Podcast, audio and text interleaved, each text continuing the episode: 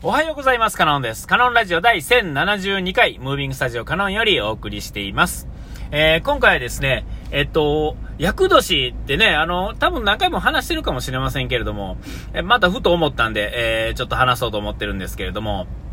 えっと、え厄年ってね、なんかあの、よくあの神社とか行ったらですね、あの男の厄年は何歳何歳でとか、えー、女性の厄年は何歳何歳でってね、あのー、書いてあると思うんですよ。で、えっ、ー、と、まあ、その役払いをしに行ったりとかすると思うんですね。で、あのー、ちょっと女性の方の方のことあんま、まあ、全然知らんし、まあ、男性のことも知らんのは知らんのですけど、えっ、ー、と、まあ、男性の場合はですね、えっ、と、一番大大役っていうんですかね、一番大きい役がですね、41だかなんだかですね、えその辺の前後にやってくるのが、まあ、一番役年としては一番でかい、ね、人生で一番でかい役がそこであるよと、えー、いうことは言われてですね、で、まあ、役払いを、まあ、大体、えー、なんとなく時間に余裕がある人はですね、行くと思うんですよ。なんか仕事でバタバタしてたらですね、そんなことも忘れて次々にね、仕事やるんでしょうけれども、まあちょっとこう、余裕があったりするとですね、えー、行くと思うんですよ。で、まああの、えー、細かいことはわからないですが、まあ根拠としてはですね、まあ、えー、実際問題として男の人っていうのは、えっと、まあ、あの、鍛えてるとか鍛えてないとか、元気だとか病気だとかっていうのは別にしてですね、だいたい40超えてけ、け超えてきたぐらいからですね、まあ、ガクッとこう、なんていうんですかね、体力的なものが落ちたりするんですね。それは筋肉が強いとか、えー、トレーニングをしてるとかっていうんじゃなくて、えー、なんか体質が変わるっていうのが、まあ、なんていうんですかね、えー、正解っていうか、あの、感覚としては一番近いかなと思うんですけれども、えっと、例えば油もんが突然食べられなくなるとかね、えー、それはそれまでにも徐々にこうあったと思うんですけども、えー、そこでですねガチャンとこうギアが変わるっていうんですかね、はっきりと。えー、そんな感覚になると思うんですよね。え、まあ、なったりならへん、細かいことはあれなんですよ。ただ、よくよく自分と向き合ってみるとですね、えっ、と、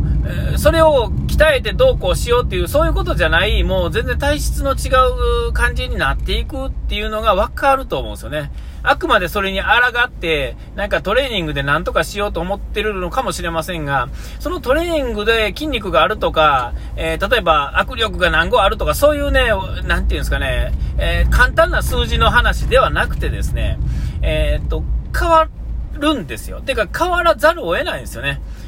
てか、そこで、えー、まあ、もっと引いて考えるとですね、そこで変わると、もう具体的にわかるぐらい、えー、に感じて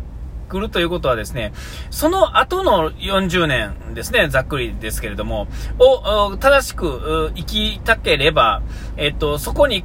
あの、抗わずに、えっと、なんていうんですか、一緒に、なんていうんですかね、変わっていくっていうんですかね、変えていった方が気持ちよくいけるよっていう風にね、え、するために、結構わかりやすくその辺でガチャッとギアが変わるというかですね、えー、体質が変わるようになったんだと思うんですよね。それはもう何、何億年前っていうんですかね、そういう時はわかんないですけども、徐々にまあ進化っていうんですかね、変化っていうか、えー、長寿になるにつれて、えー、っと、まあ、なんていうんですか、その可能性を、が見出してから、っていうかまあ、進化ってもうね、そそんなあの簡単なことじゃないですけど、実際問題、寿命な伸びたんは、もうちょっと後でしょうけれども、それでもまあ、江戸時代とかでも、あの、きちっと、なんていうんですか、年齢的には70代、80代生きる人はいたわけで、えっ、と、そう考えるとですね、今とそんなに大差ないような気がするわけですよ。えー、ただまあ、あの、今みたいに、えー、ね、あの病気あの、病院がどうとかですね、そういうのを受けられる体制だとかっていうんですかね、えー、そういうのがなかったから、まあ、ただただ死んでいっただけのことで、えー、多分あの、先進国者は、えーえー、なんていうんですかね、そういう国ではまだまだそんな感じだと思うんですけど、そこも整整ったらすぐにですね、えー、長寿というかですね、平均注文って飛び、あの、ガブッとこう上がると思うんですよね。えー、ただただそれだけのことやと思うんですよ。だから、えなんか、なんとなくざっくり見るとですね、え昔も今も、ね、100年前も200年前もですね、実は寿命なんてそんな大差ないんだろう、とは、まあ、分かるわけですよね。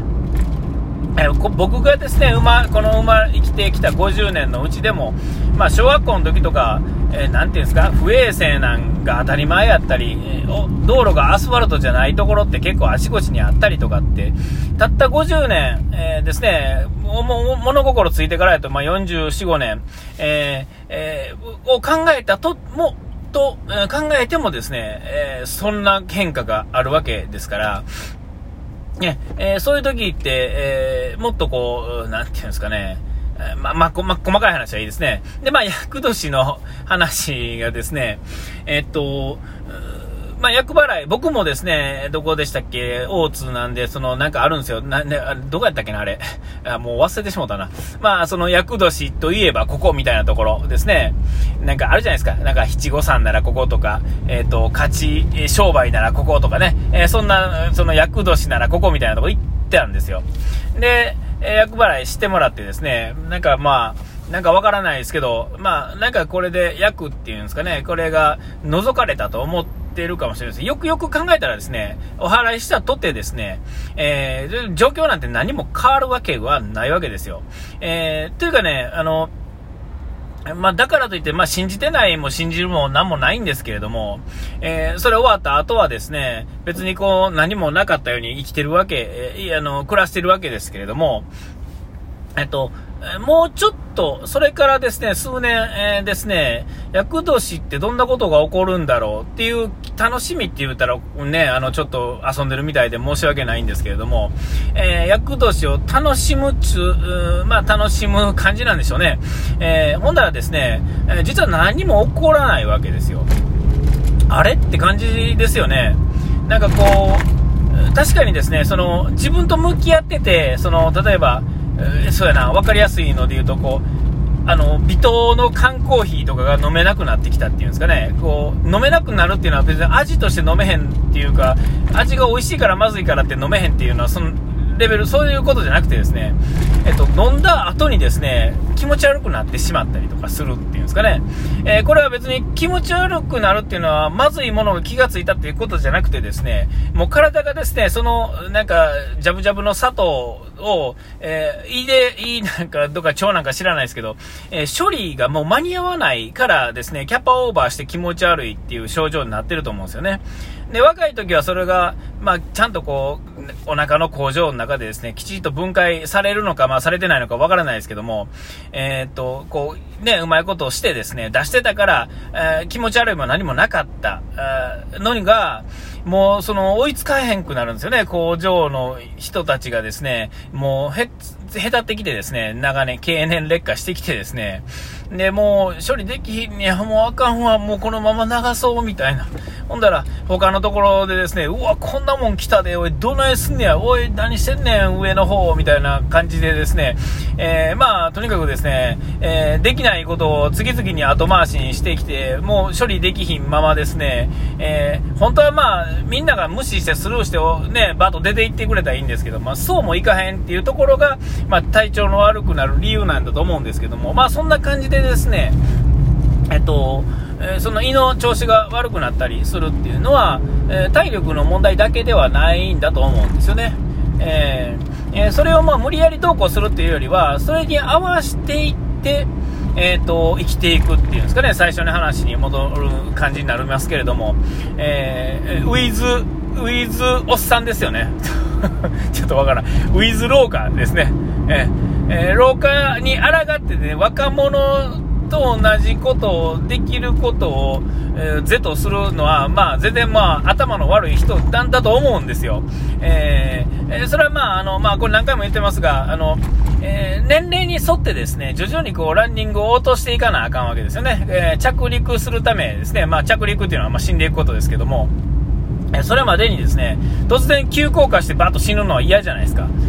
徐々に落ちていったらですね、えー、まあ何事もなかったようにですね、まあ最後は死んでいって、最後は老衰で死ぬっていうのがまあ理想じゃないですか。夜寝て起きたら起きてなかったみたいなね。えーえー、そうしたかったらですね、えー、やっぱりそういう感じで生きていく方が、まあいいっていうか、実際そうなるかどうかは別ですよ。実際どうかなるかわからないですし、えー、まあ最後はなんやかんや病気とかになってですね、えその病気はきっかけで、えっと、弱ってきた、あの、いろんな臓器がですね、ぷつっと止まるとか言って死ぬんでしょうけれども、で、まあその病気の、病気の名前がついて、その病気のせいで死にましたみたいな、診断結果になるんでしょうけれども、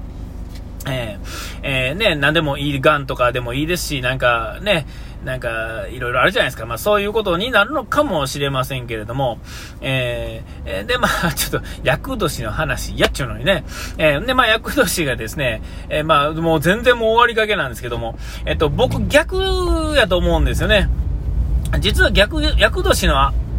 をきっかけにですね、えっと、まあ、心を入れ替えるというかですね、あ、そんなことがあるというかですね、本当はまあ、普段、いつでもね、どんな年齢でも思ってなあかんのですけど、やっぱり初心に戻るみたいな感じでですね、えー、きちっとやるっていうかですね、ちゃんとこうせなあかんよ、ああせなあかんよっていうのを、えー、思い起こさ、起こさすのにビビらすための、えー、そういう、なんていうんですかね、厄年みたいなね、その名前付けっていうかですね、えそれはまあ人間が今まで生きてきた中でですね、そういうことが起こるからですね、あ、その辺は何かあるんだろうみたいなことになってですね、えー、実際体で起こったことをきっかけにそういうのを適当に名前つけてですね、えー、ビビらしてですね、あの、ちゃんとさせようっていうのが、そもそものきっかけのような気がするわけですよ。えー、ほんならですね、よく考えたらですね、それをちゃんとすることっていうかですね、えー、その変化にですね、ちゃんと順応できたらですね、えー、逆にですね、えっと、こう、役年じゃなくてですね、こう、なんていうんですか、こ